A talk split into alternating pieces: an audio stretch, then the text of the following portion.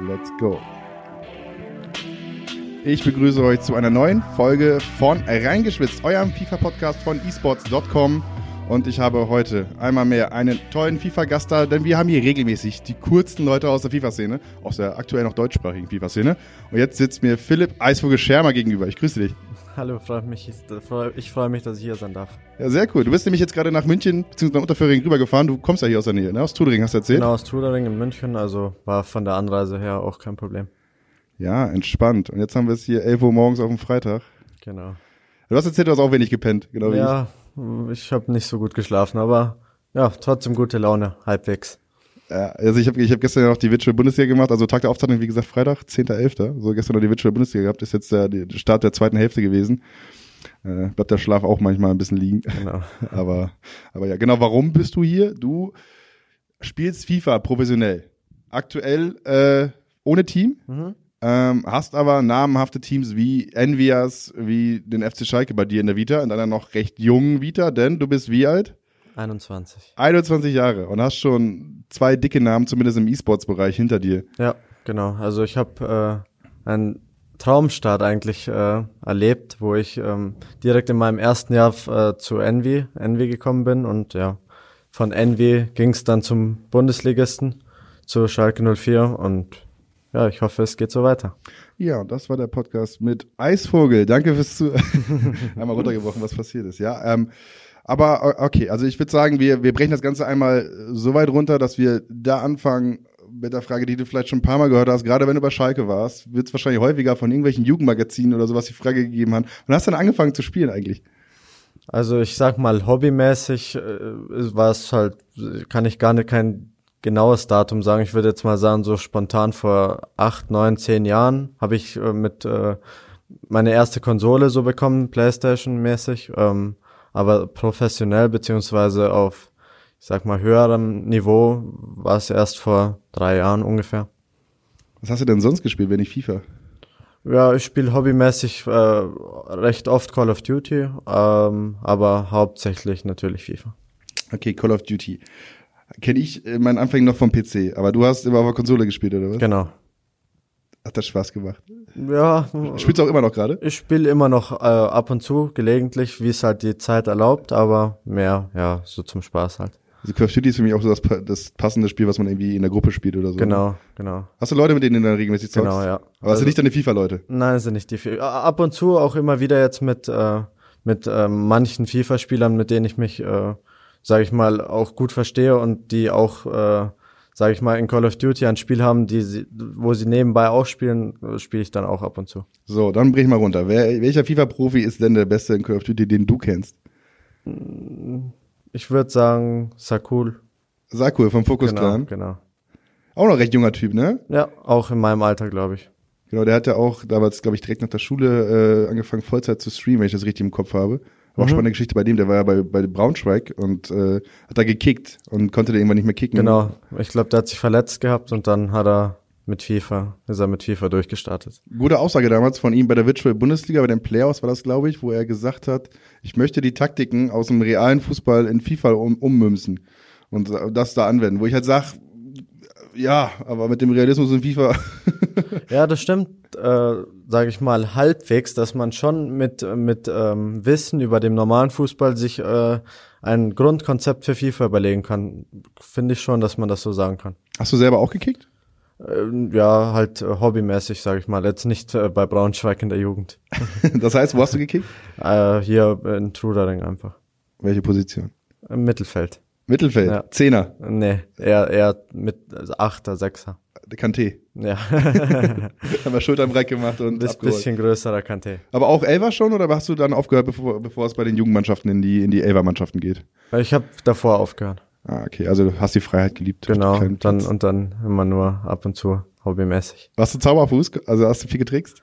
Nee, eigentlich gar nicht so. Pass, passen konnte ich gut. Okay, sehr gut. Und Coach konnte sich auf dich verlassen. Ja. Ja, sehr gut. Ja.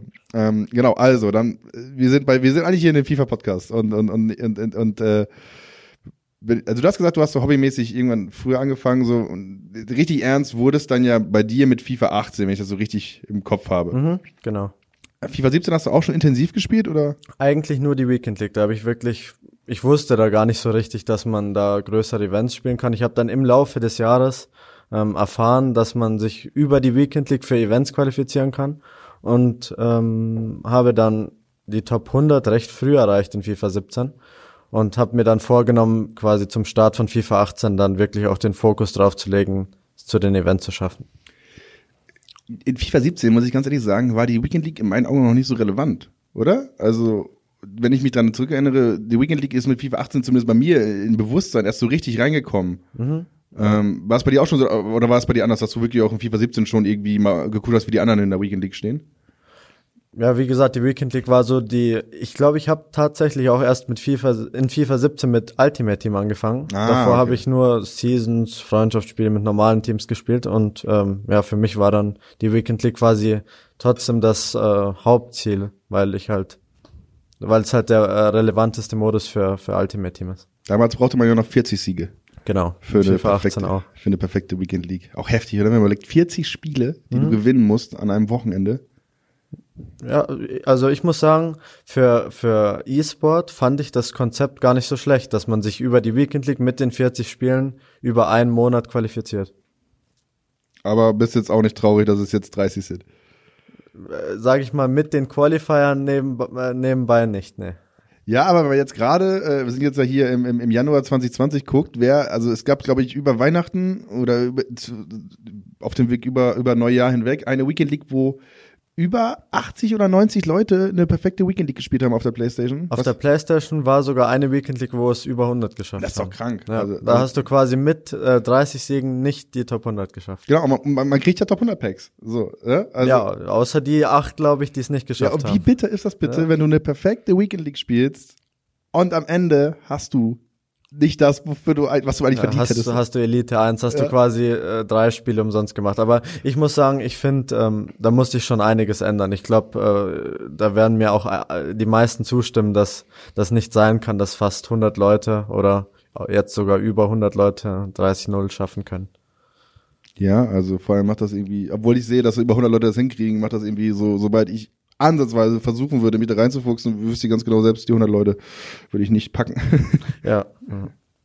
Aber ja, also meinst du, es jetzt mit 40-0 auch irgendwann gegeben, dass irgendwann mal 100 Leute das haben? Also es gab ja auch dort Weekend Leagues, die, die, die extrem krass waren, wo extrem viele Leute 40-0 hatten. Da gab es auch solche Bugs in FIFA 18.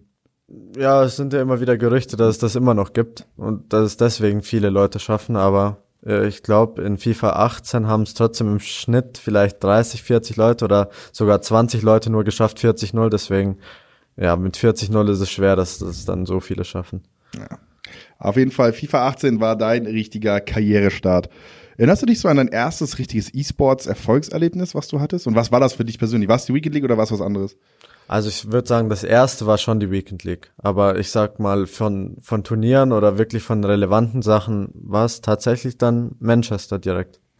Manchester, da sprichst du es an. Vielleicht war es der erste richtige Knackpunkt in deiner Karriere, wo es krass bergauf ging? Mm, ich, ich würde sagen, mit dem Turnier in Manchester habe ich so extrem an Selbstbewusstsein dazu gewonnen und dann lief es einfach Turnier für Turnier eigentlich über bis FIFA 19 eigentlich. Also ganz FIFA 18 lief eigentlich sehr gut bei mir. Hätte ich vielleicht sogar noch mehr rausholen können am Ende, aber ja, ich glaube, mit dem Start und dem ersten Jahr kann ich sehr zufrieden sein. Okay, holen wir die Zuhörer mal ab. Du hast, äh, wenn wir hier von Manchester sprechen, reden wir von Foot Cup Manchester, der 2018 war. Genau. Folgt Im April, wenn ich mhm. das richtig im Kopf habe. Ähm, du hast auf der Playstation gespielt. Ja. Hast dich da bis ins Finale durchgespielt und trafst im Finale auf den Saudi MS Dossari. Genau. MS Osari wird vielen Leuten auch jetzt noch was sagen, weil der Junge einfach immer noch konstant gut spielt, war der Finalgegner von Mooba in äh, FIFA 19 äh, im WM-Finale, das mhm. Mooba ja am Ende gewonnen hat. Mhm. Und äh, du hast ihn aber schon eher getroffen. Und wie, nimm, nimm uns erstmal mit, wie, wie kam es dazu, dass du in Manchester spielen durftest? Wie lief das Turnier für dich ab?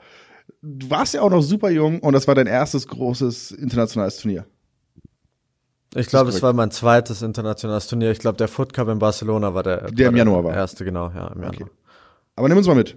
Aber weißt du was, wir fangen mal in Barcelona an. Mhm. Das, wenn, wenn das das erste Turnier war, dann fangen wir mal da an. Wie bist du da gelandet? Wie war das dort zu sein? Und nimm uns mal mit. Also, die Quali äh, von Barcelona ging auch über die Weekend League damals noch in FIFA 18. Ich glaube, da musste man Top 64 in der Weekend League kommen. Ähm, habe ich sehr souverän geschafft, weil ich wirklich sehr konstant in der Weekend League performt habe. Ähm, dann ging es nach Barcelona. Ich war, muss ich zugeben, sehr, sehr nervös bei meinem ersten Event, weil das alles sehr neu für mich war war eigentlich kein schönes Erlebnis, weil das war ja eigentlich das umstrittenste Turnier mit Verzögerungen. Ich glaube, wir haben an einem Tag zwei Spiele gemacht, weil irgendwie die Server nicht funktioniert haben und irgendwie was mit den Teams nicht äh, gestimmt hat. Und die Halle war irgendwie saukalt, und oder? Die Halle war sehr kalt, ja. Also wir haben da quasi acht Stunden teilweise warten müssen oder sechs, sieben Stunden und ja, das war eigentlich kein schönes Erlebnis. Was macht man dann als FIFA-Profi, wenn man da mit 60 anderen FIFA-Profis in der Halle hockt und nicht spielen kann? Wir waren dabei, äh, die Verbrauchsobjekte von, von unseren Futter-Accounts zu, ab, abzustoßen, um irgendwie neue zu bekommen, damit wir die richtigen Chemie-Styles und Positionskarten zu bekommen. Also das war schon sehr kurios. Ja, aber das dauert doch keine acht Stunden. Ja, und dann mussten wir warten. Also viel, ich glaube, viel, ich glaub, viel kann man da auch nicht machen. haben sie keinen Kicker aufgestellt für euch? Nee, also? eigentlich war es gefroren, gefroren haben wir. Also wenn ich mich zurückerinnere, wir haben, ich habe damals die Übertragung im TV und online begleitet und es war so, es gab keine Informationen von vor Ort. Es wurde einfach irgendwann um 9 Uhr gesagt, ja, okay, wir können heute wohl nicht mehr spielen. Genau. Ähm, ja, was machen wir da? Ja, machen wir morgen weiter. Ja, so, so war es dann auch. Und dann am nächsten Tag haben wir quasi dann die ganzen Spiele, die wir eigentlich an dem, an dem Freitag, glaube ich, äh, spielen mussten, haben wir dann quasi Samstag noch irgendwie reingeschoben. Das war dann Samstag komplett stressig. Also ja, das war einfach, glaube ich, insgesamt kein, kein gelungenes Turnier. Hast du da viel gelernt auf diesem ersten Event? Ja, viel, wie es nicht laufen sollte. Vom, von Turnierseite aus. Ja, genau. Aber für dich als Spieler? Ja, ich glaube, das war, ich bin da direkt in der, in der Gruppe, Gruppenphase ausgeschieden. Mm, ja, war halt die erste Erfahrung, habe ich auch einiges mitnehmen können, glaube ich, von, von der Leistung her und wie ich halt in den Spielen dann oder wie ich an die Spiele herantreten muss. Also war schon eine ganz gute Erfahrung trotz dessen. Äh, wenn ich dann noch im Kopf habe vom Foot Cup Barcelona, wir haben vorhin mal gesprochen, Sakul, der hat, glaube ich, auch da sein erstes internationales Event gespielt und ist, glaube ich, da sogar Top 16 gekommen, wenn ich das richtig im Kopf habe.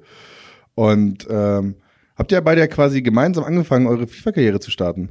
Ja, genau. Also ich glaube, man kann, ähm, sage ich mal, die Karriere auch ziemlich gut miteinander vergleichen. Also wir haben gleichzeitig angefangen, waren auch relativ konstant dann über, über die meiste Zeit. Ich glaube in FIFA 19 und FIFA 20 äh, war dann noch konstanter als ich, hat sich für noch mehr Turniere qualifiziert. Und ja, aber an sich kann man das recht gut vergleichen. Ähm, hast du den Foot Cup Barcelona schon für MWS gespielt? Nein. Nein. Das kam dann aber erst zwischen den beiden Foot Cups. Genau. Ich muss mit, wie ist das passiert?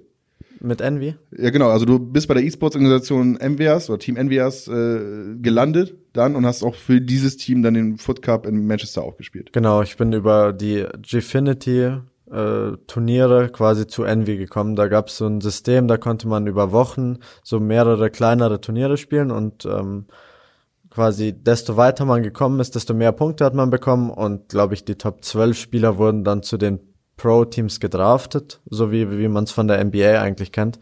Und ähm, ja, so bin ich dann zu Envy gekommen. Also Envy konnte sich quasi nicht wehren, den Eisvogel aufzunehmen.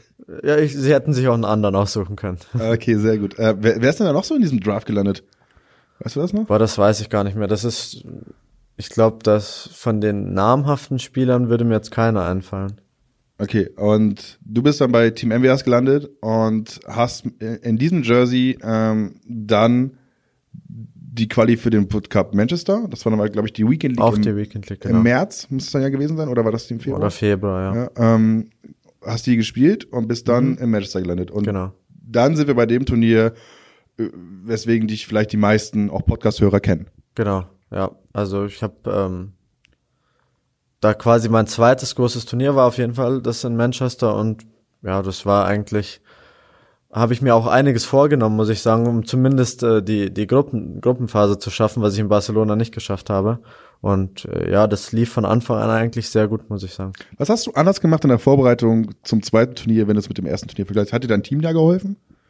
Äh, Envy, also Envy hat sich da nicht sehr viel beteiligt. Ich habe da viel mit äh, meiner, mit meinem Management, mit Stark Esports habe ich viel trainiert, beziehungsweise mit den Spielern von der Agentur.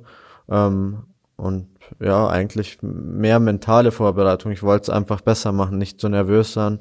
Und ja, es hat mir auf jeden Fall geholfen, dass es nicht das erste Turnier war. Warst du trotzdem nervös?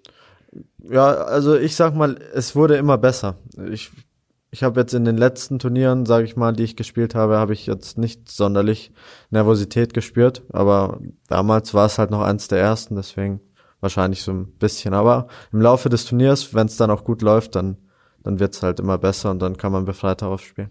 War das Turnier auch angenehmer zum Teilnehmen, wenn das vergleicht mit Barcelona? Auf jeden Fall. Also mit Manchester haben sie echt ein Turnier gemacht, glaube ich. Da waren ja nach Barcelona sehr in der Kritik, dass sie es besser machen müssen und das haben sie auf jeden Fall geschafft. Okay, also dieses Turnier läuft und irgendwann merkst du, du bist richtig gut drauf. Mhm. Was hat das mit dir gemacht, wo du gemerkt hast, das ist vielleicht heute, also es ist ja nicht nur ein Tag, es ist ja nicht nur ein Tag, der gespielt wird, sondern auch das war ja Freitag, Samstag, Sonntag. Mhm, genau. Und wann hast du gemerkt, das hier könnte das Turnier sein, was vielleicht ein bisschen meine Karriere verändert?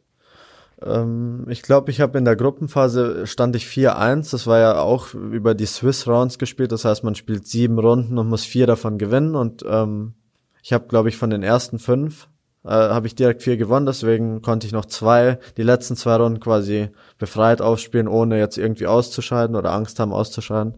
Und ich glaube, nach der Gruppenphase, ja, da wollte ich dann einfach, habe ich von Runde zu Runde gedacht und wollte so weit kommen wie möglich. Und das hat geklappt. Weißt du noch, gegen wen du alles gespielt hast? Ja. Dann liste mal auf und nimm uns mal mit. Also in der ersten Runde, in der ersten K.O.-Runde habe ich gegen äh, Stefano Pina gespielt. Das war der spätere P PlayStation-Weltmeister. Genau, Vize-Weltmeister Overall. Genau. Ähm, da war es sehr, ein sehr knappes Spiel. Der war damals schon sehr gut, logischerweise. Ähm, ja, ich glaube, ich habe da spät das Tor erzielt und spätestens nach dem Spiel, ähm, ja, habe ich mich dann sehr wohl gefühlt und einfach Freude gehabt, dass ich teilnehmen konnte und das hat man auch in meinem Spiel gemerkt. Und dann ging es hin bis ins konsolenübergreifende Finale. Genau. PlayStation-Spieler gegen Xbox. Genau, Maestro gegen Maestro habe ich noch gespielt und dann über Nicolas Cezinho ins Finale zu, gegen Dosari. Nicolas und Cezinho, zwei Jungs, die auch immer noch gerade recht gut unterwegs sind. Gerade Nicolas war ja, ich glaube, über FIFA 18 und FIFA 19 so mit einer der großen Konstanten, war Ewigkeiten die Nummer eins der FIFA-Weltrangliste auf der Playstation. Noch konstanter war eigentlich nur noch Text auf der anderen Seite, wenn mhm. man so sieht. Ähm, und du hast ihn da einfach mal geschlagen. Ja. Und am Ende wartet dann Dosari im Finale. Hast du vorher schon mal Xbox gespielt? Nein, noch nie. Nicht mal eigentlich. Ich glaube einmal hobbymäßig, vielleicht einmal bei irgendeinem Kumpel, aber das war tatsächlich das erste Mal, dass ich Xbox spielen musste im Konsolenfinale. Und dann direkt gegen, gegen Dosari, der auch Spieler Weltmeister wird. Genau der auch, äh, er spielt ja, er spielt ja eine andere Controllerhaltung, so, er spielt ja aber mit den Mittelfingern, da wo andere ihren Zeigefinger haben. Mhm. Ähm, und der kann einfach auch beide Konsolen wirklich in Perfektion spielen. Äh, der macht da keinen Unterschied. Und dann kommst du da, der vielleicht erstmal gerade gucken, wo, wo ist die Starttaste überhaupt auf der Xbox. Ja. Ach, gibt ja keine. ich ich habe auch ehrlich gesagt Probleme gehabt, die Einladung zu finden. Aber auf, dem, auf der Xbox, da, ja, das ist nicht meine Welt. Und äh, aber du bist auf die Bühne gegangen. So, es gab dieses, es gab diese Fontänen, diese Feuerfontänen und du stehst da oben und guckst auf eine Halle, wo jetzt keine großartigen Zuschauer waren. Aber äh, am Ende sind es immer noch 60 Leute aus dem FIFA-Kosmos, die da gerade einen super jungen, da warst du 19, 18? 19, glaube 19, ja. äh, 19 Jahre alten Spieler im Trikot von Team MWS auf der Bühne sehen. Und was war das für ein Moment, äh, für ein Moment auch vor diesen Leuten da zu stehen? Ja, das war auf jeden Fall, ich würde sagen, einer der aufregendsten Momente eigentlich in meinem Leben. Vor allem, wenn man überlegt, dass über 100.000 oder knapp 100.000 äh, noch über, über Streaming-Plattformen das verfolgt haben. Ähm, aber ja, ich habe das einfach genossen. Das ist ja eigentlich quasi, für was man, für was man spielt und was man erreichen will. Für solche Momente. Ja, und dann wirst du Zweiter, bist trotzdem, also es war ja einer dieser großen deutschen Erfolge, wenn man so möchte. Ähm, den es dann in dieser Global Series gab. Ähm, und für dich ja auch so ein bisschen das erste Mal richtig auf den Tisch hauen, Leute, ich bin da, ich bin in der FIFA-Szene angekommen in meinem ersten Jahr. Mhm. Ähm, wie ging es dann für dich weiter, nachdem du Zweiter geworden bist beim Foot Cup Manchester? Äh, ich glaube, da ging es über die ESL-Meisterschaft quasi. Ähm, die VBL habe ich damals noch gar nicht gespielt. Ähm, und ja, die ESL-Meisterschaft lief auch sehr gut. Da bin ich, glaube ich, auch äh, bin ich auch ins Finale gekommen gegen, gegen Chian, da verloren, da wurde ich auch Zweiter. Also ich habe auch so einen kleinen Fluch, dass ich immer Zweiter werde. Insgesamt jetzt schon dreimal Zweiter geworden und noch äh, keinen großen Titel erreicht. Ja, die ESL-Meisterschaft ja inzwischen äh, ohne FIFA am Start. FIFA-Turniere gibt es nicht mehr. Ähm, ich glaube, du hast dann in der letzten ESL-Meisterschaft sogar noch mitgespielt. Danach, ich glaube, richtig bitter war es für, für Megabit. Megabit hat nämlich, der ist nämlich frisch reingekommen. Und war, ist aufgestiegen genau, in die war erste der, Liga. in der zweiten Division, ist dann aufgestiegen und dann wird die Liga eingestellt. Genau. Also er ist halt einer der konstantesten deutschen Spieler gewesen und muss am Ende äh, dann aufsteigen. Und vor allem wurde ja auf der Playstation gespielt, ne? Die komplette ESL-Meisterschaft. Die wo- war exklusiv auf der Playstation. Genau, und, äh, und Michi ist ja Xbox-Spieler. So, hat sich noch in die andere Konsole gesetzt, macht sich da die Mühe, grindet da die Liga durch. Übrigens, ich habe ja eine Zuschauerfrage gekriegt, ich muss den Begriff Grinden erklären. Kannst du es erklären? Grinden? Ja, eigentlich, ja, kann ich erklären, das ist eigentlich, ähm, ja, hauptsächlich, dass man viel spielt und sich richtig ins Zeug legt, um besser zu werden. Das trifft es. Hart, also hart, Hart suchten, trainieren, genau. damit man besser wird. Ja. Ja. Damit auch Grüße. Und wenn ihr weitere Fragen habt, gerne über die Social Media Kanäle von esports.com reinfeuern. Ähm, ich bin dafür offen. Ich bin auch gerne für Kritik offen. Und wenn ihr auch Gäste haben wollt und so weiter, schreibt es da rein. Aber genau, ESA Meisterschaft ohne FIFA 20. Ähm, äh, hast, wie hast du das damals mitgekriegt? Oder äh, hat dir das gar nicht so hart tangiert? Die ESL-Meisterschaft. Äh, ich habe ähm, die zu spät entdeckt äh, tatsächlich. Wo ich eingestiegen bin, ähm, gab es nur die erste Liga. Also die zweite Liga ist ja danach dazugekommen. Und ich habe äh, zwei Spiele zu spät überhaupt gesehen, dass man äh, in der ersten Liga spielen kann, um sich quasi für die Pro-Liga zu qualifizieren. Und ich habe es aber trotzdem geschafft, noch äh, als als erster die Liga zu beenden mit zwei Spielen weniger ähm, und habe es dann quasi in die Pro Division geschafft. Das ist auch ein Fingerzeig an die komplette Konkurrenz. So, Leute, ich verpenne halt die ersten beiden Spiele. Ja. Das reicht trotzdem. So. Ein bisschen Sinnbild für dein FIFA 18 ja eigentlich, oder? Dass du Ja, konntest also, spielen, wie du wolltest, es lief eigentlich. ja, FIFA 18 war auch ein Spiel, was mir sehr gut gelegen hat. Also ich, ich glaube vom Passspiel, vom Dribbling her, ich glaube die meisten ähm, wussten, dass ich fürs äh, L1 Dribbling bekannt war äh, in FIFA 18, was jetzt nicht mehr so gut funktioniert. Ähm, aber da, ja, das, das hat mir einfach sehr gut geleg gelegen und hat mir eigentlich auch Spaß gemacht. Ist das vielleicht einer der Gründe, warum es gerade nicht mehr so läuft, weil dieses äh, Alliance-Dribbling ein bisschen genervt wurde? Mm, Ja, ich glaube, in FIFA 20 gibt es einige Probleme, die, die es erschweren, konstant äh, gut zu spielen, aber ja, das ist auf jeden Fall äh, ein Punkt. Okay, äh, ESL-Meisterschaft haben wir abgehakt. Foot Cup Manchester haben wir abgehakt. Dann gab's noch den E-Club World Cup. Ist richtig ausgesprochen. Genau, ne? ja. FECWC. So.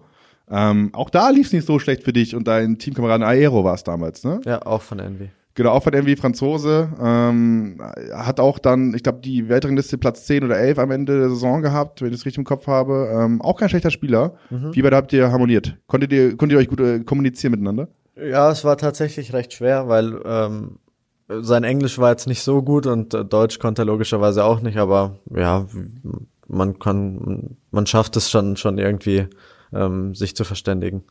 Und E-Club World Cup heißt, ähm, E-Sports-Organisationen und Vereine machen dort mit. War das damals so? Ja, Ja. es war damals auch schon so. Ja, logisch, wenn NBA mit dabei war, klar.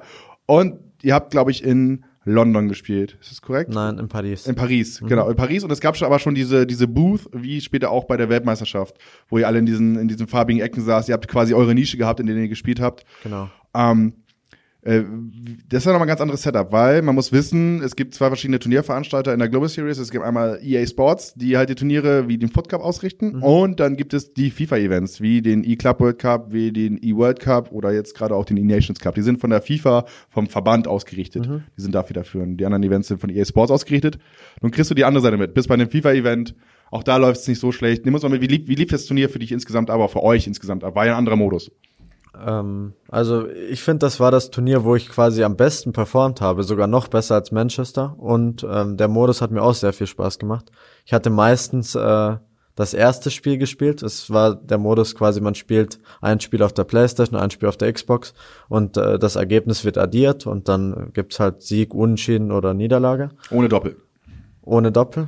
Ähm, und ich hatte, ich habe sehr oft als Erster angefangen und konnte quasi vorlegen und das hat, glaube ich, ähm, meinem Teamkollegen das ziemlich einfach gemacht, weil ich wirklich die meisten Spiele gewonnen habe. Am Ende hat's Brøndby gewonnen, wenn ich das richtig im Kopf habe. Ja, ne? im Finale. Genau. Ähm, auch die haben ja den Titel verteidigt, obwohl sie komplett anderes Line-Up hatten. Genau. Also Makuso hat damals den ersten, e äh, den ersten Das E-Club war World noch Cup. Einzel, genau. Genau, den hat er geholt für Ja. Brøndby. So, wo ich auch schon dachte, okay, wow, Brøndby wird einfach mal Team-Weltmeister oder Clubweltmeister, wenn man so will. Dann im nächsten Jahr Makuso, eigentlich ein richtig guter Spieler, ist weg. Und sie hatten FIFA Ustun und äh, Fredberg, ja. Fredberg, genau. Und die werden einfach wieder äh, Clubweltmeister, auch komplett überrascht. Ja, eigentlich. eigentlich auch sehr überraschend. Aber ich Aber glaube, euch wäre es nicht anders gewesen. Wenn ihr das gewonnen hättet, wäre wahrscheinlich eh nicht überraschend gewesen, oder? ja, ich glaube, zu den Titelfavoriten haben wir nicht gezählt. Ja. Am Ende lief es ja trotzdem ganz gut, ja. Ja, sehr gut. ja. Und dann, das war ja dann dieses FIFA-Event. Fandst du das insgesamt ein bisschen runder als die Events vorher oder war das ganz was anderes, weil ohne Zuschauer und oder komplett ohne Zuschauer und abgeschottet und irgendwie, es war gefühlt wie für wie für TV-Produktion gemacht, ne? Mhm. Ja, aber ich muss sagen, vom Setup her ähm, war es eins der besten Events, äh, die ich gespielt habe. Allgemein die FIFA-Events sind auch sehr gut organisiert. Ähm, auch so vom Spielablauf äh, Ablauf her. Das ist einfach Pausen, wo man weiß, dass man fünf bis zehn Minuten Pausen hat, ohne jetzt irgendwie Stundenverzögerung da irgendwie reinzubringen. Also eigentlich ein runder Ablauf. Und über diese Events, über, ich glaube auch die ESM Meisterschaft hat reingezählt bei der Global Series, oder? Genau, von den Punkten her. Ich ich das Da gab es noch keine Punkte. Da war die, die Qualifikation für die Weltmeisterschaft war über die Playoffs. Ach, stimmt, genau, es gab nur die Playoffs, genau. Genau, Und du ja. musstest dich aber über die, in die Top 64 der Welt spielen, damit du da, nee, Quatsch. Nee, da, nee, du musstest, äh, glaube ich, Top 8 oder Top 16 von einem Foot Cup oder irgendwie Sowas. Sieger von der ESL-Meisterschaft werden. Genau, jetzt haben wir Genau. es. Jetzt haben, ach, ey, Wahnsinn, wie viel die da umgestellt haben. Ich komme Ja. gar nicht mehr hinterher. Ja. Ist, auch, ist gar nicht so lange her, das ist zwei Jahre her. Zwei Jahre Ja. her, aber sie haben wirklich quasi das ganze Konzept, Konzept über den Haufen geworfen. Ja, genau. Aber, also du hattest ja all dieser Slots inne, weil du ja Zweiter gewonnen bist in Manchester. Ähm, Ich glaube, ich habe, ich glaube, die ESL-Meisterschaft war sogar vorm, ja, die war vor vorm Manchester und da war ich quasi über die ESL-Meisterschaft war ich schon qualifiziert für die Playoffs Mhm. und in Manchester hätte ich es quasi nochmal geschafft. Ach, als nationaler Meister. Genau. Genau, richtig. Und dann kamen die ganzen anderen nationalen Meister aus den anderen Ligen auch noch mit dazu. Äh, genau, es gab, glaube ich, sogar auch noch ein Ticket für den VBL-Sieger. Mhm. Genau, VBL, also es gab quasi zwei deutsche Meister, die dann zu den Playoffs durften. Auch das ja eigentlich verrückt. Ja. Ich wurde gar nicht deutscher Meister. Chian, Mhm. Chian war aber schon qualifiziert und deswegen bin ich als Zweiter in der deutschen Meisterschaft nachgerückt. Vollkommen korrekt, Sehr, Philipp. sehr, sehr, sehr kompliziertes System. Ja, Wahnsinn. Also wenn ihr, wenn ihr da draußen jetzt gerade mitgeschrieben habt und das vielleicht besser wisst, mach mal, mach mal ein Foto davon, schickt das durch. Vielleicht äh, packen wir es dann auch in die Shownotes hinterher. Aber ja, okay, also E-Club World Cup äh, ist auch durch. Und dann, also, waren, waren dann schon die Playoffs? Ja. Wir sind immer noch im FIFA 18 Jahr. Also wir, sind, wir reden jetzt hier gerade schon 25 Minuten und wir sind immer noch in deinem FIFA 18 Jahr. Es ist eine Menge passiert.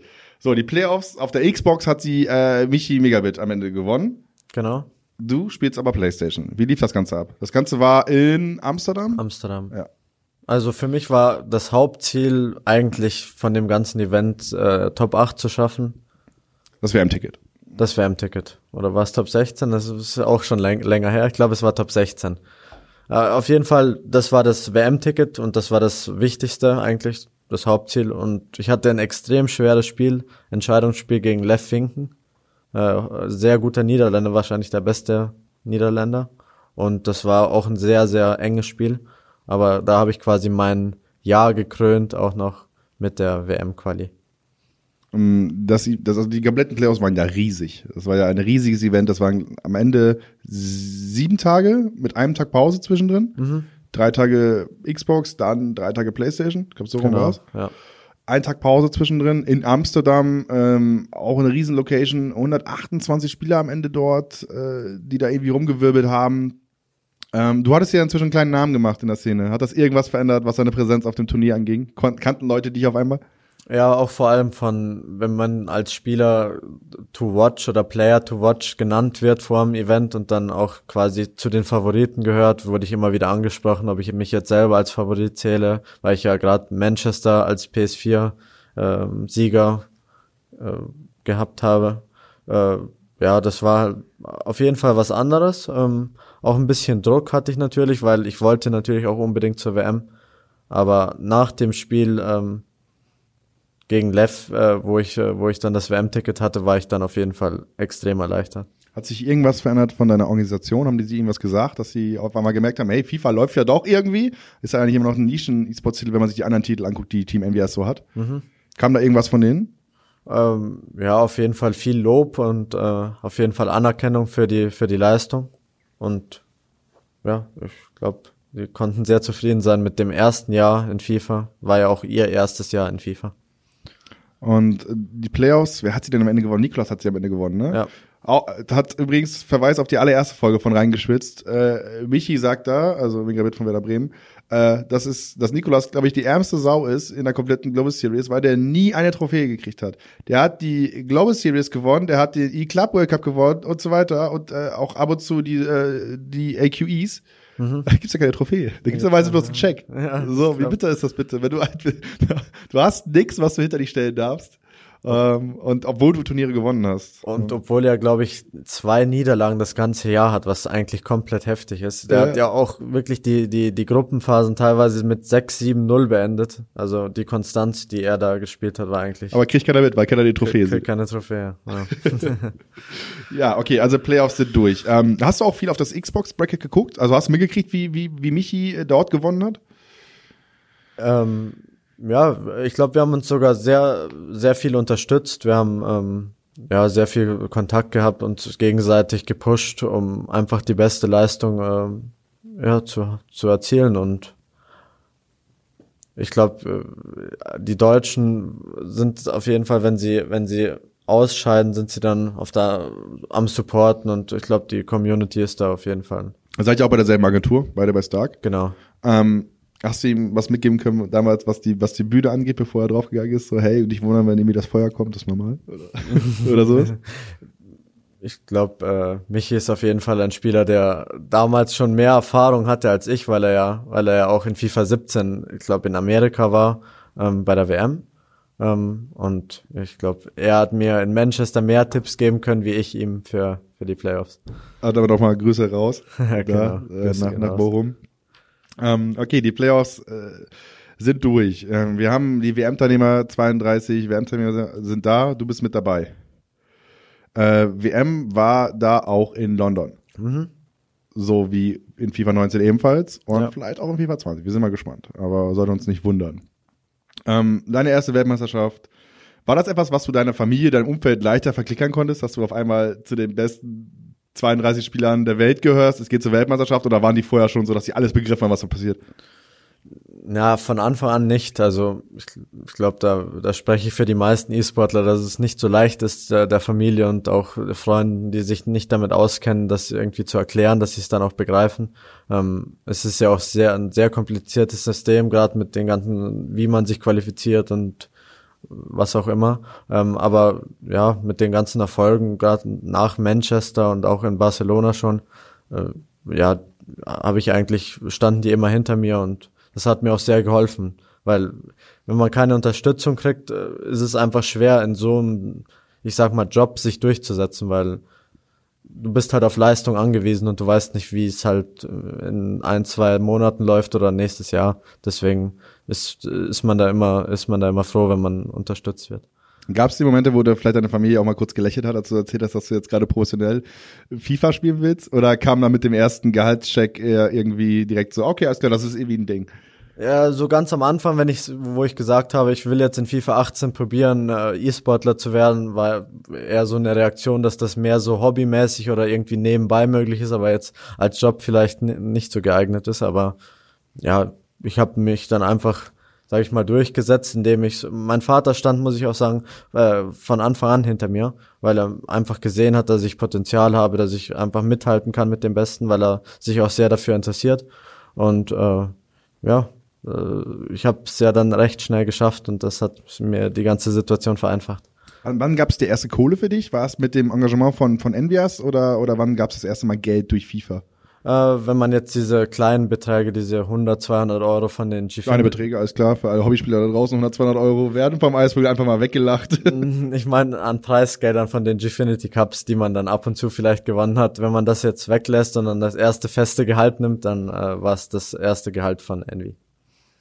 Und war das für dich auch ein Moment, wo du gemerkt hast, so, okay, alles klar, ich habe vielleicht die richtige Entscheidung getroffen? Ähm, warst du, da, da warst du gerade mit dem Abitur durch. Du warst quasi Abi beendet und dann angefangen zu spielen oder hast du während des, äh, oder wie lief das Ganze ab? Äh, ich habe äh, nur die äh, Realschule beendet und direkt quasi vor dem Abitur bin ich schon quasi E-Sportler geworden.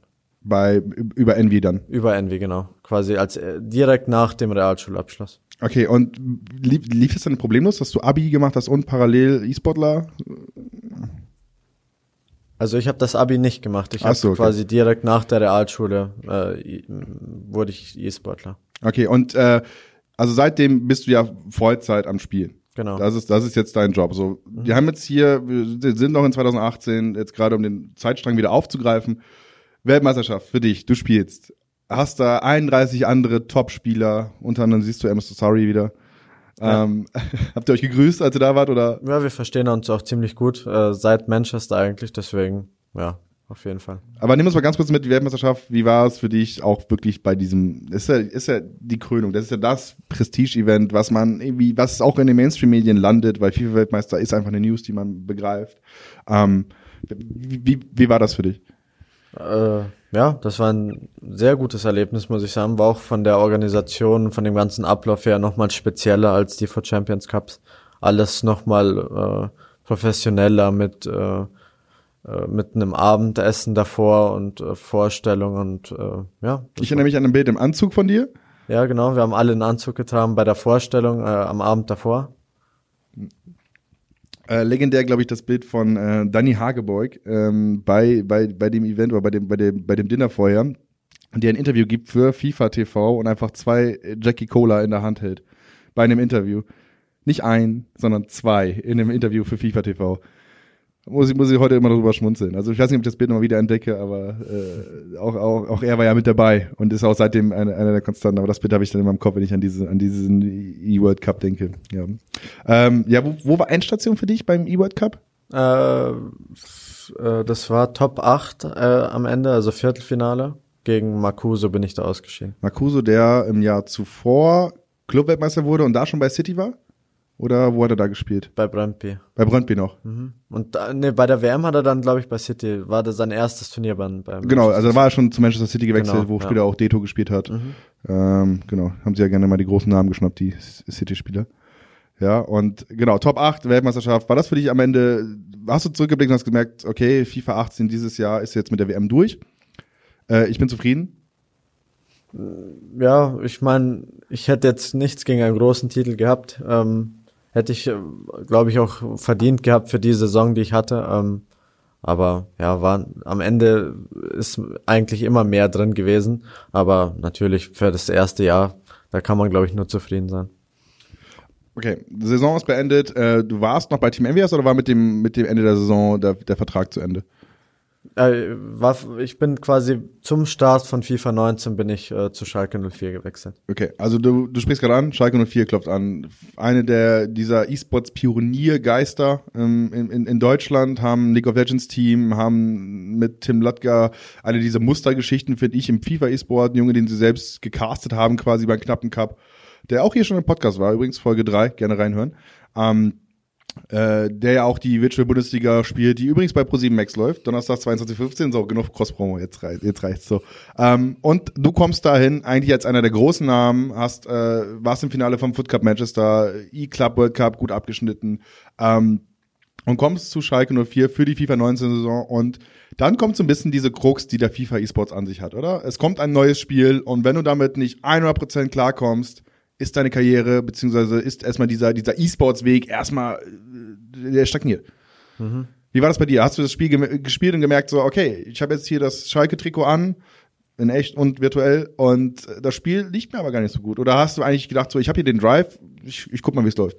Äh, ich habe quasi versucht, weil ich halt bei Schalke 04 war, meine Leistung trotzdem zu bringen, obwohl mir das Spiel nicht gut gelegen hat, beziehungsweise, ja, das war halt auch einfach keine gute Fußballsimulation, muss man einfach muss man einfach so sagen.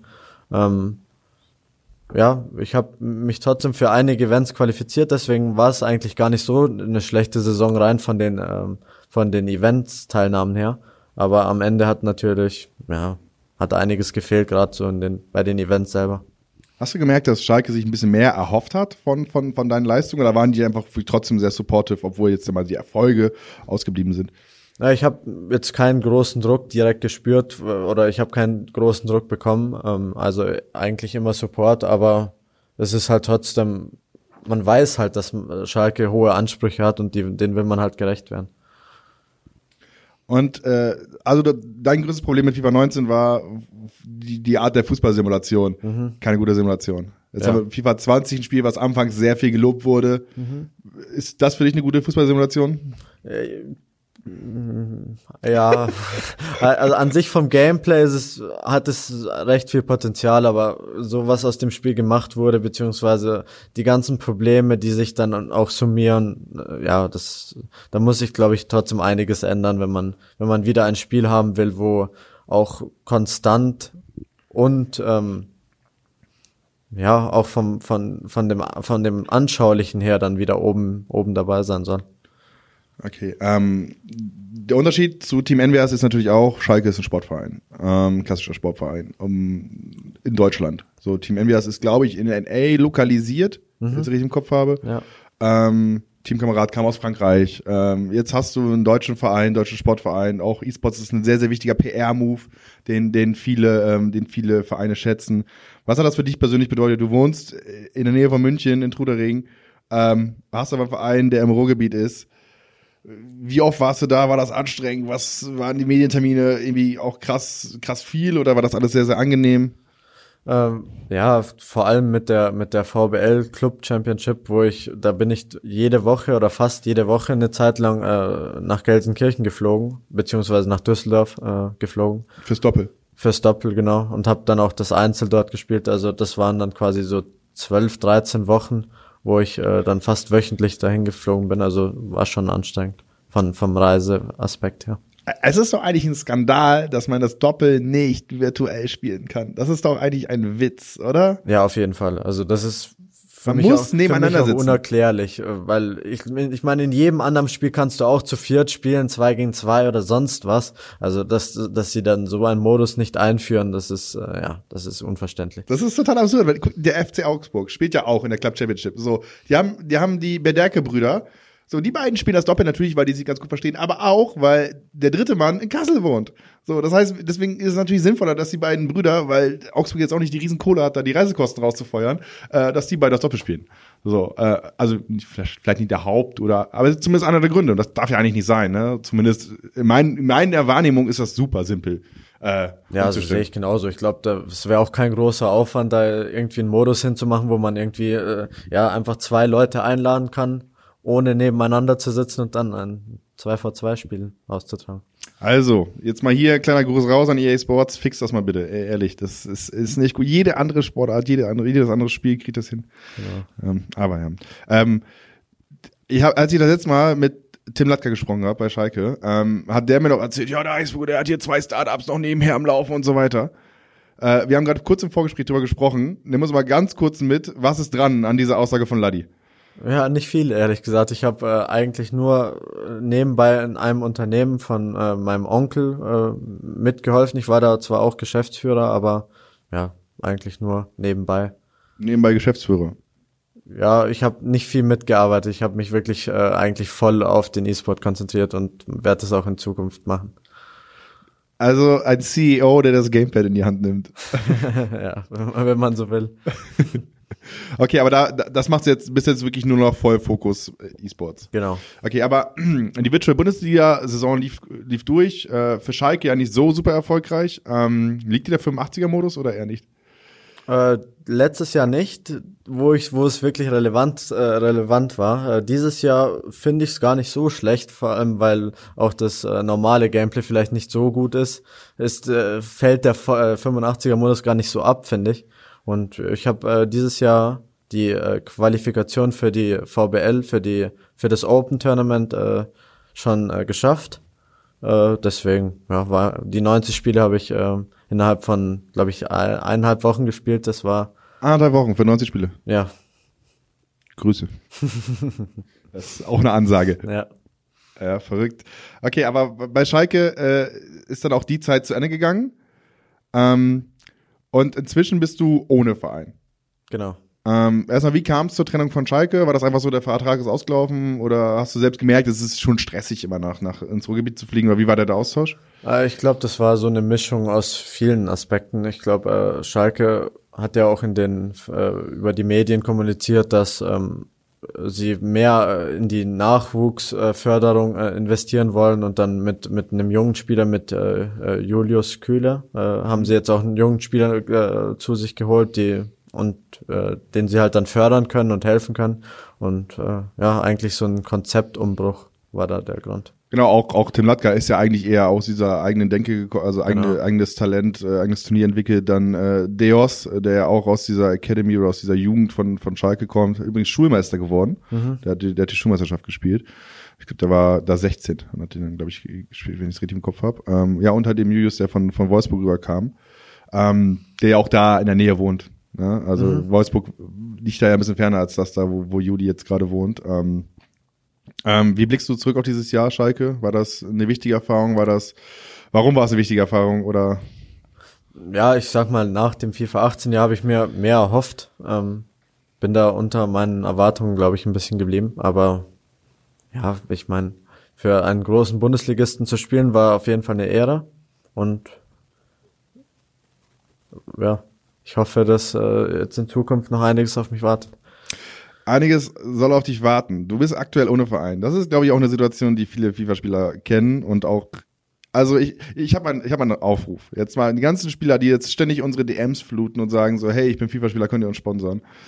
Äh, ihr seid nicht in derselben Situation wie ein Profi-E-Sportler, sondern ihr seid Leute, die es vielleicht gerne werden wollt und so. Aber spielt doch erstmal viele Turniere und guckt dann, wer anklopft. So, du bist in der Situation, du hast schon zwei große Namen in deiner Vita mhm. und bist gerade dabei, dich wieder äh, irgendwie in, in, ins Blickfeld zu spielen. Ähm, wie schwer ist es, wieder ein neues Team zu finden? Bist du sehr picky? Suchst du dir bewusst was raus? Wartest du auf die richtigen Angebote? Gibt es schon Gespräche? Oder wie ist da generell der Austausch? Und wie ist es, diese erste Zeit ohne Verein zu sein als E-Sportler? Es ist so der erste, die erste Phase, wo es halt nicht so gut läuft, muss man sagen. Die ersten zwei Jahren waren eigentlich sehr gut für mich. Ähm, und jetzt ist halt, muss ich halt die Phase irgendwie überstehen, mich wieder versuchen ins, äh, ins Blickfeld zu spielen. Und ja, ich glaube, meine Erwartungen sind, dass ich äh, trotzdem oben den Anschluss nicht verliere an, an, die, an die Weltspitze. Und ja, ich versuche jetzt äh, wieder konstant äh, zu performen. Gab es Momente, wo du jetzt gerade irgendwie seit dem Abgang von Schalke gemerkt hast, war vielleicht dann doch nicht die vollkommen richtige Entscheidung, wieder Vollzeit zu spielen, oder bist du eigentlich äh, da stehst immer noch dahinter? Na, ich stehe eigentlich dahinter. Ich, ich meine, bei so einem Job kann man nicht erwarten, dass es eigentlich ohne Komplikationen verläuft. Deswegen, äh, ich hatte sehr, sehr viele äh, schöne Momente, wo ich äh, die Entscheidung auf jeden Fall quasi rechtfertige äh, rechtfertigen kann. Und jetzt versuche ich halt äh, da weiterzumachen, wo ich in Ende FIFA 18 aufgehört habe. Und wo willst du diese Saison hin? Was ist dein Ziel? Ja, dieses Ziel ist natürlich immer noch äh, zur WM. Ähm, habe aber die ersten drei äh, Qualis ganz knapp verpasst. Zweimal mit dem letzten Spiel. Ähm, und jetzt versuche ich halt die, die restlichen Qualis noch ähm, bestmöglich zu absolvieren, dass ich äh, noch eine Chance habe auf die WM. Wie findest du so generell so die, dieser, diese Entwicklung des FIFA E-Sports dahin, dass es irgendwie ständig Umstellungen gibt, äh, das Turniersystem wird immer wieder angepasst ähm, und äh, und es ist komplett anders, wie wir hier schon gemerkt haben, im Vergleich zu FIFA 18. Ähm, findest du, das fördert, dass gute Spieler gut bleiben, dass die Konstanz irgendwie leichter gewährleistet wird, dass du halt eben nicht aufgrund einer guten Tagesform wie bei einem Foot Cup, also das Text bei der ersten Weltmeisterschaft in FIFA 18 war, also bei seiner ersten WM, mhm. so war ja geschuldet, weil er dieses grandiose Turnier in Barcelona gespielt hat. Danach kam ja eigentlich nicht mehr viel von ihm, mhm. so zumindest in FIFA 18. Äh, diese eine Tagesleistung hat gereicht, um dass er es zur WM packt. Ähm, Findest du das gut, die Entwicklung gut oder? Also die, die Einführung von den Pro Points, dass man quasi über die ganze Saison eine Weltrangliste hat und dann auch sehen kann, welche Spieler am besten konstant äh, die Leistung äh, abrufen, finde ich sehr gut. Das ähm, hat auf jeden Fall auch gefehlt. Ich glaube, einige Spieler in FIFA 18 haben damals die WM nicht geschafft, die es eigentlich verdient hatten, die konstant waren. Wenn ich mir einen äh, Leffington anschaue, hat immer sehr konstant äh, gespielt und dann äh, muss halt gegen mich spielen in der letzten Runde und wenn ich es nicht geschafft hätte, wäre ich auch ein Spieler gewesen, der sehr konstant gespielt hat. Deswegen die Einführung von den Pro Points finde ich sehr gut. Ähm, allerdings finde ich die, den Ablauf der Qualifikation zu den Events äh, eigentlich sehr schlecht. Ähm, vor allem, weil man nicht mal Pro Points bekommt, wenn man ähm, in der Qualifikation weit nach vorne kommt. Also gibt's quasi nur, entweder man schafft, sich zu qualifizieren oder man schafft es nicht. Aber es ist egal, ob man mit 0-3 in der, in der Gruppenphase ausscheidet oder irgendwie die letzte ähm, K.O.-Phase verliert, um, um zum Event zu kommen. Das ist eigentlich komplett egal. Aber ist es nicht auch ein bisschen notwendig, weil du einfach so viele Spieler hast, die mitmachen, ähm, dass du so einen harten Cut ziehst, weil am Ende hast du ja sonst eine ewig lange Liste mit total vielen Leuten und es, äh, du musst ja irgendwo aussieben. Ja, In meiner Wahrnehmung zumindest. Ja, auf jeden Fall. Aber zum Beispiel mit der Weekend League ähm, hatte man ja auch eigentlich eine gute Möglichkeit, ähm, die konstantesten Spieler dann ähm, eben herauszufinden. Ähm, mit 30 Spielen ist es jetzt schwierig, weil gefühlt jede Woche mindestens 80 Leute 30-0 schaffen. Ähm, aber äh, es gibt bestimmt äh, einige Möglichkeiten, wie man das verbessern kann, das System. Ähm, wenn wir jetzt zu FIFA 20 gucken, hat ja einen Grund, warum viele Leute 30-0 haben. Findest du das Spiel, so wie es gerade ist, angemessen? Ist es leicht? Ist es irgendwo zu leicht? Ich glaube, das Verteidigen ist immer so ein Thema. Oder wie blickst du auf FIFA 20? Äh, ja, also meiner Meinung nach ist FIFA 20 ein Spiel, was extrem viele Probleme hat. Ähm, das Verteidigen ist zu leicht. Man kann sich quasi mit allen Mann hinten reinstellen und muss eigentlich nur mit dem Stürmer zurücklaufen. Ähm, ja, man muss eigentlich gar nicht richtig selbst verteidigen, was eigentlich in einem äh, kompetitiven Modus nicht sein darf. Dabei haben sie doch eigentlich die CPU-Verteidigung angepasst. So. Ja, am Anfang des Jahres war es gar nicht so schlecht, aber irgendwie wahrscheinlich haben sich dann wieder einige Leute beschwert, die damit nicht zurechtgekommen sind. Ähm, und ja, dann wurde es wieder geändert, jetzt ist es wieder zu stark. Das ist aber auch nur ein Problem. Zum Beispiel auch die Server sind ja für, für, für ein E-Sport-Spiel oder ein E-Sport-Titel absolut nicht angemessen. Guckst du ein bisschen neidisch rüber auf andere Titel wie Call of Duty? Ja, auch vor allem Fortnite, muss ich sagen. Äh, hat von den Servern her, glaube ich, ein, ein, ein, ja, ein, ist quasi als Vorbild zu sehen. Die haben mit die besten Server, da hat man konstanten, extrem guten Ping. Quasi ohne Verzögerung kann man das spielen. Ähm, ja, das sowas wünsche ich mir für FIFA und finde, dass das auch sehr ja, nötig ist, angemessen für einen E-Sport-Titel. Fortnite hat ja nicht nur geile Server, sondern auch ein krankes Preisgeld. 30 äh, Millionen, so sind da im Pot. Der Weltmeister Buga kriegt 3 Millionen mit dem WM-Titel. Ähm, der FIFA-Weltmeister kriegt 250.000. Grüße an Moober, der auch die Hälfte wieder abdrücken muss.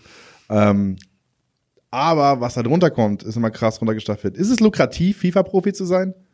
Ja, man muss sagen, ehrlich gesagt nicht. Also quasi die besten Spieler können sehr gut verdienen. Ähm, sage ich mal, die besten, ja, 30 vielleicht, 20 können auf jeden Fall sehr gut verdienen. Aber ich finde, das Preisgeld sollte auf jeden Fall besser verteilt werden. Es kann nicht sein, dass du alleine sich zu qualifizieren, du musst dich zuerst quasi über die Weekend League verifizieren, dann musst du, äh, jetzt ja ist ja die Qualifikation aufgeteilt in Phase 1 und Phase 2 und dann musst du quasi die Phase 1 überstehen, wo du dich aus äh, 1200 Leuten unter die besten 16 spielen musst und dann noch in Phase 2 mit den äh, ganz großen Profis äh, musst du auch nochmal unter die besten 16 kommen und hast dann äh, 500 Dollar Preisgeld sicher. Also von lukrativ kann man da nicht sprechen. Und das ist einmal das große Problem des FIFA E-Sports runtergebrochen von Philipp Eisburger-Scherber, der einfach mal ganz kurz analysiert, was da eigentlich schief läuft. Also ich glaube, es gab ja den Tweet zur, zur WM in FIFA 19, wo geschrieben wurde, selbst die Kameramänner verdienen mehr als wir FIFA-Profis hier auf der Bühne, zumindest wenn wir eh nicht aus den, äh, also wenn wir es nicht in die Top 16 packen. Genau. Äh, ist, ist in meiner Meinung auch der falsche Weg. Also ich, ich finde, ähm, da muss es eine andere Staffelung geben. Da muss es dann, ey, und es ist doch Wurst, also ganz ehrlich, so, ob Mo jetzt 250.000 kriegt oder 200.000. Ja.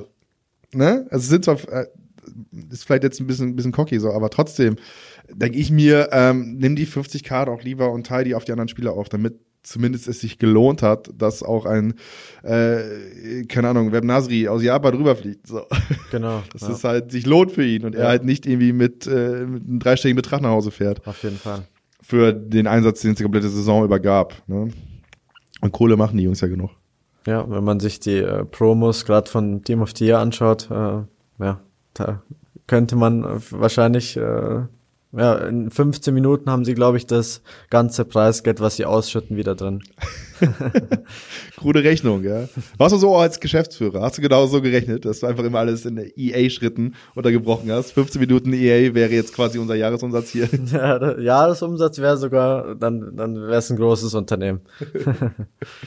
ähm, machst du gerade, guckst du nach, nach Totti-Karten? Also hast du bewusst Geld ausgegeben?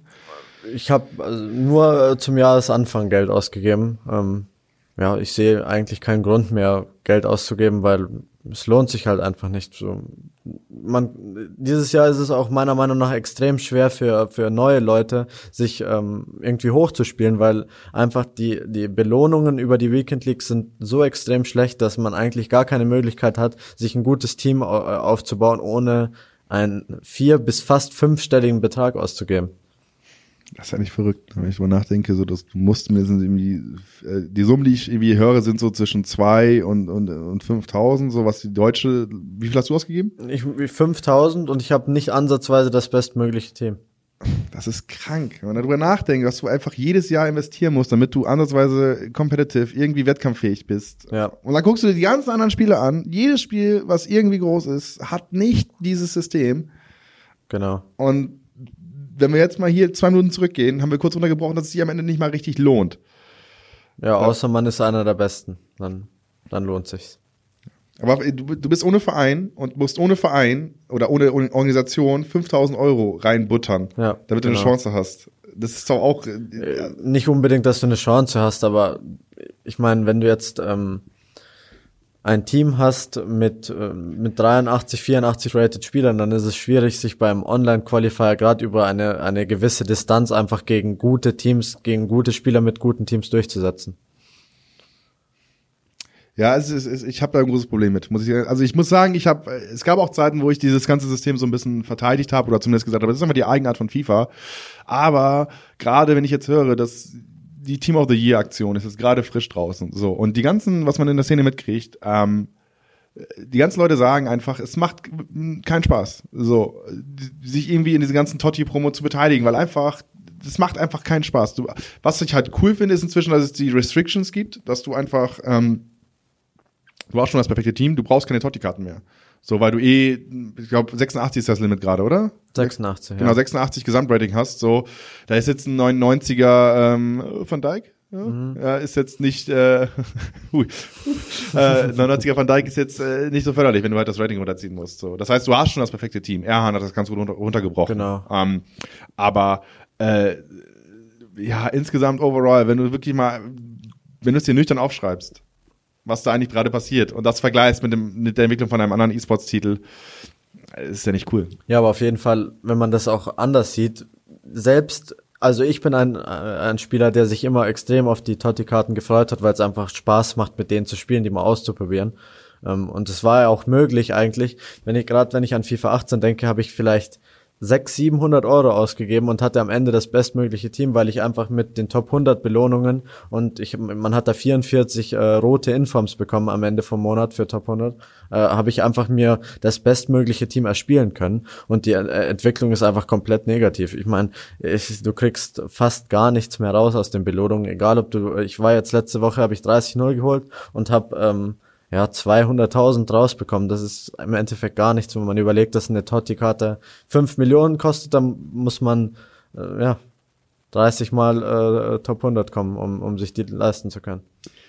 Ja, aber äh, also man muss halt nicht nur das Spiel können, sondern muss am Ende ja auch traden können, beziehungsweise man muss auch verkaufen können. Ich glaub, traden ist gerade der beste Weg, um Coins zu bekommen. Das ist viel rentabler als als äh, Leistungen und das kann ja im Endeffekt nicht sein. Ich meine, für ein 30-0, was wirklich nicht leicht ist, sollte man äh, angemessen belohnt werden.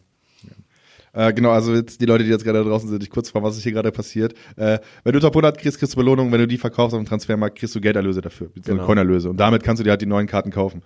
Und das war dann, also so wie du erzählt, in FIFA 18 einfach bedeutend lukrativer, weil es einfach mehr, mehr Coins gab in Game. Genau. Das wird dieses, es wird von Jahr zu Jahr einfach schlechter, die Belohnung. Vielleicht äh, erhofft sich EA dadurch, dass sie noch mehr Geld einnehmen, weil noch mehr Leute Geld ausgeben, um eben die Spieler zu bekommen. Ähm, Und ja, um, um nochmal zu dem Thema Restrictions zurückzukommen, äh, das, das 86er-Team hat in dem Fall auch einen Nachteil, weil man freut sich einfach auf die Totti-Karten und kann sie dann nicht spielen wegen den Restrictions. Also eigentlich sollte es da einfach durch Belohnung, durch bessere Belohnungen einfach eine Möglichkeit geben, dass man durch Spielen und gute Leistungen einfach zu dem Team kommen kann, ohne viel Geld auszugeben. Ich stelle mir halt die Frage, wir beide sind, glaube ich, sehr in dieser Hardcore-E-Sports FIFA-Bubble drin, ne? dass wir halt immer einen Blick haben auf diese, sagen wir mal, 200 bis 500 Leute, auf die wir hören, die irgendwie in diesem Kosmos rumschwirren. Und es gibt einfach, also das ist nur die Spitze des Eisbergs, ne? Und du hast halt so viel, was da drunter ist. Und das sind die Leute, die einfach regelmäßig äh, Geld ausgeben. Vielleicht sind es einfach nur Mikrobeiträge, so, aber das summt sie auch irgendwann. Und das ist, glaube ich, am Ende das, was äh, auch, auch die große Kohle halt reinfährt, ne? Und äh, wir gucken natürlich immer mit der schönen E-Sports-Brille drauf. Ne? Aber, äh, am Ende meckern die ganzen Profis über die Totti-Promo. Ähm, du sitzt hier und sagst, du freust dich auf die Totti-Karten, am Ende werden die trotzdem genug Kohle reingespült haben, denke ich. Ja, auf jeden Fall. Aber im Endeffekt, man freut sich auf die Totti-Karten und kann sie nicht wirklich benutzen. Deswegen irgendwie ist das System unlogisch. Das System ist unlogisch, ja. Vielleicht, vielleicht trifft es das am besten, aber wir sind mal gespannt, wie sich das Ganze entwickelt. Also es hat ja schon eigentlich recht viel getan. Ähm, vielleicht geht das Ganze auch nochmal in eine andere Richtung und wir, es gibt gescheite Belohnungen für die Weekend League. Hoffentlich. Oder zumindest für die Top 100. Weißt du, wenn du da es anpasst. Also ich glaube, der Großteil der Weekend League Spieler, so der Footspieler, wird ja niemals ansatzweise in die Top 100 kommen. Das ist ja, ist ja eigentlich eine Ehrung. Das ist ja ein richtiger Status. Wenn ich mich dran erinnere, wie viele vermeintliche FIFA-Profis in FIFA 18 bei sich in der Twitter-Bio drinstehen hatten oder einem Header hatten, dieses ausgeschnittene Top 100 Symbol, so irgendwie die 68 habe ich gemacht. So. Das war ein richtiger Status. So. Und inzwischen ist es ja, also das sollte es ja eigentlich wieder sein. Ne? Und auch durch die Belohnung dann. Ne? Ja, ich meine, Top 100 weltweit zu kommen von Millionen Spielern ist, äh, ja, das ist, das muss ja irgendwie ausgezeichnet werden. Und wenn man dann äh, irgendwie einen fünfstelligen Betrag ausgeben muss, um das Team zu bekommen und über die Weekend League eigentlich nichts erreicht, ja, ist vielleicht nicht das beste System. Dadurch wird FIFA halt auch nicht einsteigerfreundlicher. Ne? Also, weil irgendwie, ich glaube, Dulmike ist immer so ein ganz gutes Paradebeispiel dafür, wie es halt auch klappen kann, aber der Junge ist einfach auch wahnsinnig talentiert. So, also der hat vor zwei oder drei Wochen oder letzte Woche, weiß nicht ganz genau, ähm, auf Twitter gepostet, dass er mal eben Playstation gespielt hat und auf der mhm. Playstation mal eben 30-0 gemacht hat. Ja. So mit einem Team, wo ich halt sag, was? Ja, so, aber das ist das nächste Problem von FIFA einfach, dass ähm, äh, schlechtere Teams dann einfach meiner Meinung nach, das ist jetzt irgendwie nicht bewiesen, aber durch Momentum bevorzugt werden. Ähm, ich habe auf Xbox mit einem 150k-Team gespielt und habe 29-1 geholt und auf PlayStation habe ich jetzt bis jetzt zweimal 30-0 geholt diesen, dieses Jahr und sonst auch immer nur 29-1, 28-2. Deswegen in der Weekend League selber merke ich den, den Teamvorteil gar nicht so. Aber dann in den großen E-Sports-Turnieren oder in der Qualis? In, der, in den Qualis, weil irgendwie in den Qualis ist dann halt kein Momentum da oder wie auch immer man das nennen soll. Auf jeden Fall werden die, die schlechten Teams in der Weekend League bevorzugt. Das merkst du auch mit FIFA 20 erst so richtig oder war das vorher auch schon so in deiner Wahrnehmung? Das war, war schon immer so eigentlich, aber in FIFA 20 ist es einfach besonders äh, ja, heftig, würde ich sagen, weil vor allem auch durch die schlechten Server ist es dann eine Kombination von Momentum und schlechten Servern, wo du dann quasi mindestens drei Zehntel, vier Zehntel bei jeder Eingabe Verzögerungen hast durch die Server. Und das macht ja, das macht ja keinen Spaß. Das ist, das nimmt den kompletten Spielspaß raus.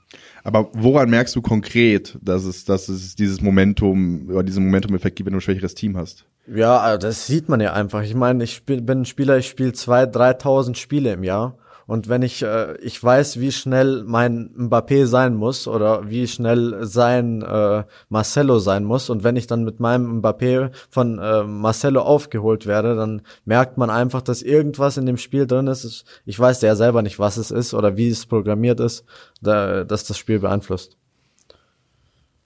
Ja, es gab eine Diskussion, die es irgendwie ja auch schon seit Ewigkeiten gibt. Gibt ja irgendwie ständig wieder, auch im Reddit gehen dann irgendwelche Sachen steil, dass wieder ein alter Code gefunden wird, irgendwie, wo dann irgendwie drin steht, äh, dass Sachen angepasst werden. Es gab ja dieses, dieses äh, Dynamic Adjustment Ding, auch dieses Statement von, von EA Sports zu dem ganzen Thematik. Äh, auch da könnt ihr euch gerne mal reinlesen, auch bei esports.com gab es da einiges zu. Ähm, EA bestreitet das ja, dass es da eine, eine Anpassung gibt. Ähm, aber wenn du sagst, für dich. Ich merke das bei jeder Aktion, bei jedem Pass, bei jedem Schuss, bei jedem, ja, bei jedem Sprint. Also man merkt es halt einfach auch, auch vor allem, was, was vielleicht so ein bisschen unscheinbar ist. Man merkt so richtig, wie, wie, wie die CPU von dem Gegner ähm, einfach besser sich positioniert als deine eigene. Du musst gefühlt sechs, sieben Spieler gleichzeitig anwählen, alle Laufwege zulaufen und der Gegner nimmt einfach den Stürmer und stellt sich dahin und der CPU macht gefühlt alles für ihn und ja, also das ist einfach kein System, was einfach ja sich E-Sport nennen kann. Ja, also du hast ja auch die E-Sports-Version gespielt, ja. die es ja gibt, diese gesonderte Version für die Turniere. Mhm. Ähm, hast du die auch in FIFA 20 schon gespielt? Nein, aber äh, ich kann das von FIFA 19 und FIFA 18 schon sagen, dass man da auf jeden Fall einen Unterschied merkt. Auch was die, was die CPU und sagen wir mal das sogenannte Momentum angeht? Äh, ich meine, bei Freundschaftsspielen merke ich jetzt nicht viel von Momentum, deswegen ähm, man spielt ja bei Events über Freundschaft, über den Modus Freundschaftsspiel bei, bei Ultimate Team ähm, die Spiele, deswegen ja, gibt es da nicht. Okay. Ja, also auf jeden Fall ein spannender Punkt. Ähm, es ist, äh, wie gesagt, die Thematik, die ja ewig lang ist. Also es, die, die Frage gibt's ja schon ewig. Du sagst jetzt für dich, du kennst es seit Ewigkeiten und merkst es auch in FIFA 20 keine Veränderung. Und gerade wenn das Team jetzt mal insgesamt einfach schwächer ist, ähm, macht die CPU viel zu viel. Auch ja. abhängig vom Spielstand, hast du's, merkst du es da auch oder ist es dann, wenn der Spielstand äh, ist da irrelevant? Es ist irgendwie, es ist keine Konstanz zu sehen, dass man jetzt sagt, wenn es 2-0 für dich steht und du hast ein besseres Team, dann ist es so. Es ist halt einfach oft so, sehr oft sogar. Ähm, wo auch, auch quasi im Spiel wird teilweise verändert, dass es dann am Anfang läuft es ganz normal und dann irgendwie, wenn du führst oder dann verändert sich's einfach. Ähm, ja. So das Momente, wo du dann irgendwie keinen Bock mehr aufs Spiel hast? Ja, auf jeden Fall. Gerade in der Weekend League, das nimmt auf jeden Fall den Spielspaß einem extrem weg. Ich meine, ich glaube nicht mal äh, die Spieler, die durch das Momentum, wenn es so heißt, äh, bevorzugt werden, ähm, die wollen das wahrscheinlich selbst nicht haben, weil ich, ich bin ein Beispiel dafür, wenn ich in einem Spiel schlecht spiele oder schlecht bin, dann habe ich einfach den, ähm, den Anreiz, besser zu werden. Und ich will mich einfach verbessern. Und ich glaube, es geht vielen Spielern ähnlich und die wollen dann keine Hilfe vom, vom Spiel haben. Ja, so ist es ja eigentlich gedacht, ne? Genau. Fairer, ehrlicher Wettkampf. Genau. Ähm, ich muss sagen, ich persönlich kann das nicht beurteilen. Ich spiele zu wenig dafür. Ähm, in meiner Wahrnehmung habe ich das nie so mitgekriegt, dass, dass zumindest es irgendwie Anpassung gibt. Aber es ist halt, wie gesagt, wenn du deine zwei bis 3.000 Spiele pro Jahr nimmst, ist das sicherlich nochmal ein anderer, ein anderer Erfahrungswert. Ähm, ich bin jetzt eher einer, der sehr, sehr wenig spielt. Ähm, aber viel, ich schaue halt viel. So mhm. und ähm, ich glaube, die Clips kennen wir alle. So die ganzen Bugs, die ständig irgendwie gepostet werden. Und ja, aber meistens sind die so auf Chancen oder Schüsse beschränkt, irgendwie, dass eine hundertprozentige Chance nicht reingeht. Aber man merkt das wirklich, wenn man sich wirklich mit dem Spiel auskennt und viele Spiele gespielt hat, dann merkt man einfach, oder man weiß, wie sich die Spieler, Spieler verhalten müssen und sie verhalten sich dann in vielen Momenten nicht so, wie es sein soll. Ich sehe hier gerade ein Format. Ich, wie wär's denn, wenn du einen YouTube-Account launchst und das einfach Momentum Watch nennst, dir einen Aluhut aufsetzt und ab geht's, nur noch Szenen sammeln, wo das Momentum greift?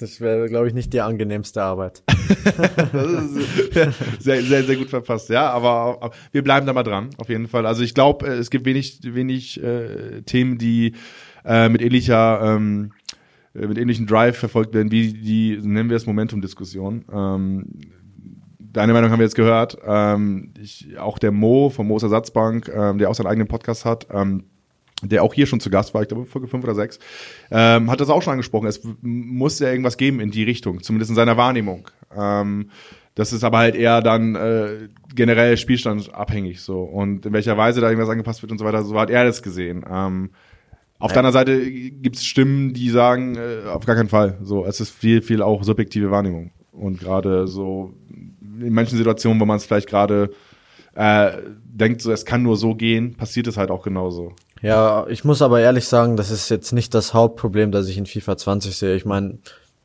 ja, ich meine, das ist jetzt kein, keine Garantie, dass man das Spiel dann verliert. Ich meine, man kann auch trotz äh, Handicap, äh, Momentum-Handicap äh, gewinnen. So ist es nicht, aber es erschwert halt die Sache und äh, nimmt den Spielspaß raus.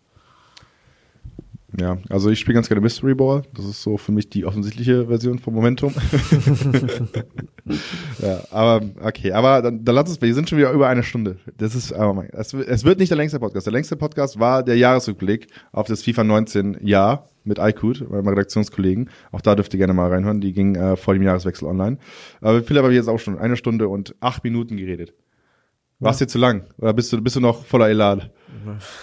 ich bin ja immer noch gut dabei. Also, sehr gut, sehr gut. Also lobe ich mir das. Aber wir haben ja gegen Ende unseres, unseres reingeschwitzt Podcasts immer noch so eine kleine, kleine äh, Rubrik, die heißt Auf eine Pfeife mit, ähm, wo wir so ein, zwei, drei, es sind genau drei Fragen, es sind genau drei Fragen, äh, persönliche Fragen beantworten und ähm, Nun hast du ja schon recht viel gesehen. Erste Frage mal direkt. Ähm, ist noch irgendetwas auf deiner Bucketlist? Ein Ort, ein Abenteuer, vielleicht eine verrückte Speise oder sonst irgendwas, was du noch erleben willst in deinem Leben? Ah, ah, jetzt nicht ähm, FIFA-abhängig. Genau, für auf dich persönlich begriffen. Äh, ja, ich meine, aktuell will ich schon versuchen, äh, weiter erfolgreich zu sein, deswegen äh, vom Beruf abhängig. Ähm, vielleicht mal äh, in Amerika spielen wäre so eine Sache, die, die ich mir gerne mal wünschen würde. Was? Du warst dann also nie beim Headquarter von MWS? Nee. Hat sich aber nie ergeben, hast du, oder gab es da irgendwie. Ja, gab einfach keinen Anlass dazu. Ich meine, die spezialisieren oder die ähm, spezialisieren sich ja trotzdem auf Shooter wie Call of Duty, Counter-Strike ähm, und ähm, FIFA ist ja rein europäisch eigentlich. Ab und zu mal ein Turnier in äh, Amerika, aber ansonsten ist es ja hauptsächlich spielt sich das in Europa ab. Ähm, ja, also bist nicht der Erste, der Amerika sagt. Also Atlanta hat ja gelegentlich ähm, die, die Foot-Events. Genau, die da habe ich äh, die Qualifikation im letzten Spiel verpasst. Ah, der Dorn. So, ich wollte ihn nachdrücken, ich wollte ihn nachdrücken. Ja, ähm, äh, genau, ansonsten überlege ich gerade, es gab noch den FIWC in New York 2016, 17, da wo Michi seinen 17, ersten, ja. äh, wo Michi seinen ersten Auftritt hatte. Genau. Ähm, ähm, ansonsten hast du eigentlich recht, Amerika ist da recht rar gesät. Atlanta halt wegen den wegen den E-League Studios, glaube ich. Genau, das da- ist eigentlich jetzt kein extrem großer Wunsch. Es ist einfach mal was anderes, was ich dann auch gerne erleben würde. Oder, oder Singapur. Singapur hätte ich mich auch sehr gerne qualifiziert. ja, glaube ich. Also was ich da in den Instagram Stories gesehen habe, Ja. schöne Stadt. Ja, auf jeden Fall. Ähm, hast du ein Guilty Pleasure? Irgendetwas, was dir persönlich, was du gern magst, wo aber andere eher sagen so, ach wirklich? Irgendwie Musik, irgendwie, keine Ahnung, Film, auf den du total stehst, der eigentlich so ein bisschen peinlich ist oder der Serie oder so. Aber eigentlich gar nicht. Ich glaube, ich habe jetzt nichts, wo, wo sich irgendwie die Meinung da irgendwie abhebt oder was Spezielles ist. Ähm, also mein Guilty Pleasure, äh, was ich jetzt fix gemerkt habe, ist, ist, ist ähm, Kölsche, Kölsche Musik. Kölsche Musik. Kölsche Musik, das ist mein Guilty Pleasure so. Also eins von, von den vielen Guilty Pleasures, die ich habe. Aber ich bin ein Riesenfan der ganzen Karnevalsmucke. Ich komme nicht aus Köln. So. Okay. einfach, einfach so. Einfach, so, ich, ich weiß nicht, aber es ist so, wenn ich es anmache auf einer Party, ich gehe auf viele Partys, ich gehe auf sehr viele Partys. und wenn ich Direkt da, gute Laune. ja, richtig, wenn ich dann zum DJ gehe und sage, gib mal Aux, damit ich mal eben, damit ich mal eben wie Querbeat anmachen kann oder so, oder Cat Baloo. Ja, das ist dann, es sind so zwei Sekunden peinlich und danach ist es auch egal. So, aber das äh, nur mal kurz reingeworfen, damit auch dieser äh, Podcast-Host ein bisschen menschlich wird. ja. Dann übernimmst du den Guilty Pleasure für mich. ja, ja, genau, machen wir es so. ähm, und letzte Frage, ähm, wann hast du das letzte Mal so richtig reingeschwitzt? Nicht in FIFA oder vielleicht in FIFA? Äh, ja, hauptsächlich in FIFA, muss ich sagen. Gab es einen Moment, wo du den du konkret vor Augen hast, wo du richtig reingeschwitzt hast? Ich meine, bei jeder Qualifikation eigentlich, äh, ja, ist halt so. Das ist jedes Spiel extrem schwierig, gerade so unter den aktuellen Voraussetzungen muss man, muss man einfach durch. Also ähm, ich muss sagen, ich, äh, ich habe Weihnachtszeit viel reingeschwitzt. Gerade so letzte Geschenkvorbereitung oder sowas, letzter Sekunde was ready machen oder so. Ja, das ist dann im Vergleich zu äh, FIFA-Qualifikationsspiel noch ein Vergnügen. Und mit diesem schönen Schlusswort äh, verabschieden wir uns hier aus dem Podcast. Ähm, das war Philipp Eisvogel Schermer, aktuell vereinslos oder teamlos. Äh, wenn jetzt hier irgendwelche Organisationen zuhören, vielleicht schreibt ihr mal, mal schauen. Hast du irgendwelche, netten, hast du irgendwelche Worte, die du rausgibst an, an eine potenzielle ja, Philipp, so wird das Äh, ja, was soll ich sagen? Ich werde weiter versuchen, ja, konstant äh, versuchen, meine Leistung abzurufen und ja, viel mehr gibt's dazu nicht zu sagen. Okay, also die Leistung sprechen lassen. Ähm, Genau. Ich danke euch da draußen an den Boxen, an den Kopfhörern und sonst wo fürs Zuhören. Ähm, reingeschwitzt ist der FIFA-Podcast von esports.com. Jetzt verhasst ich mich hier noch gegen Ende. Eieiei. Ähm, und jede Woche kommt eine neue Folge raus mit den, mit den spannendsten ähm, Namen und den, äh, den spannendsten Gesichtern der FIFA-Szene. Ähm, aktuell noch deutschsprachig. Vielleicht machen wir immer, irgendwann mal international. Wenn ihr darauf Bock habt, dann schreibt mir doch mal direkt über die esports.com Social-Kanäle. Ähm, Bleibt dran. Äh, es kommen noch ein paar große Namen. Äh, es wird noch viel, viel variabler, viel, viel bunter. Der ganze Podcast, wenn ihr irgendwelchen Input habt, schreibt mir gerne. Ähm, ansonsten esports.com ansurfen, da gibt es noch viel, viel mehr. Auch über Call of Duty. Philipp, kannst du mal reinlesen. Werde ich machen. Ähm, vielleicht, vielleicht wirst du da auch nochmal E-Sports-Profi, wer weiß. Ja, wer weiß. Wird ja an der Konsole gespielt, auf der Playstation. Also. Ja, hm. mein, im Leben kann vieles passieren, aber aktuell versuche ich in FIFA durchzustarten. Aber auch zu Viva gibt es ganz, ganz viel auf esports.com. Äh, surft da gerne mal rein. Und seid bitte beim nächsten Mal wieder mit dabei, wenn ich den nächsten spannenden Gast hier bei Reingeschwitzt begrüße. Mein Name ist Hauke van Göns. Mir gegenüber sitzt der Eisvogel. Wir sagen Danke fürs Zuhören und äh, ja, bis zum nächsten Mal. Ciao. Ciao.